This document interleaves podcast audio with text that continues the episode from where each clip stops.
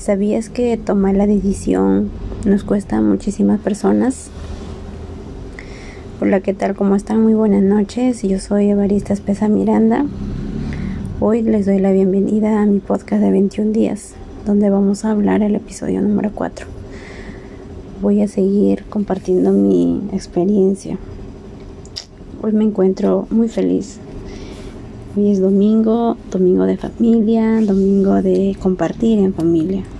A la vez también encontré este medio para yo poder contar, para yo poder eh, escribir y de esta manera también me libero del estrés, de la ansiedad, de la tensión.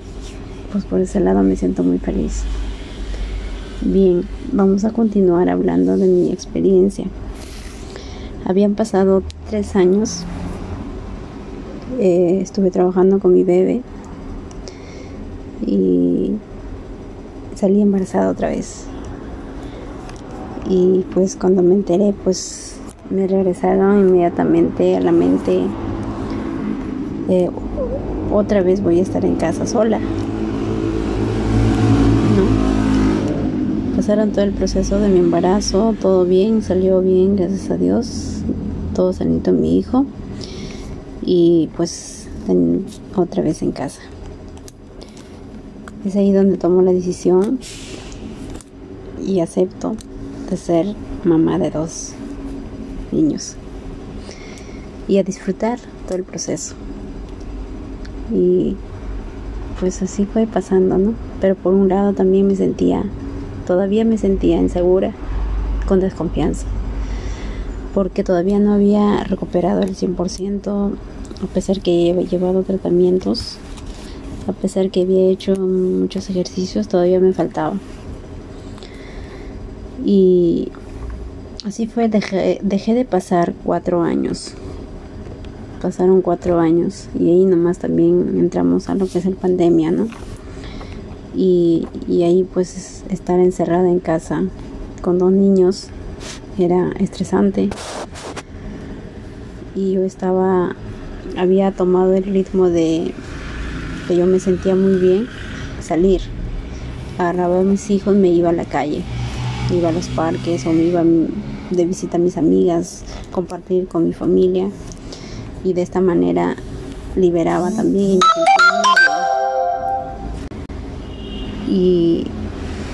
cuando llegamos a la pandemia pues íbamos a estar, estuvimos sin salir. Y es ahí que tomo una decisión ya,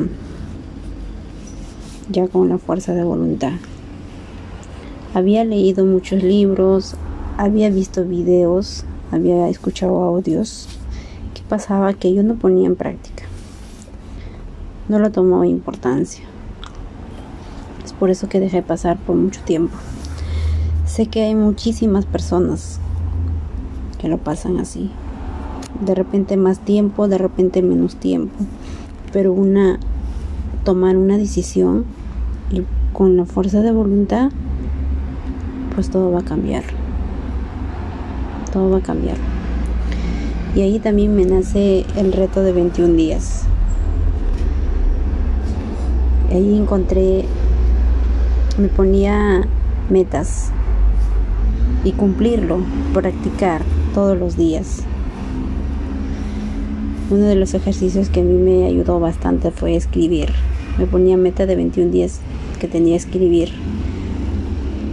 Eh, se puede votar, algunos se lo puede romper o algunos que también se lo puede guardar porque a la larga también nos puede servir, ¿no?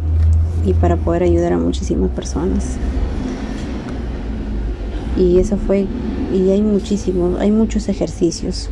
En el siguiente episodio les voy a seguir comentando cuáles fueron los ejercicios que yo practiqué qué herramientas tomé yo para yo poder superar.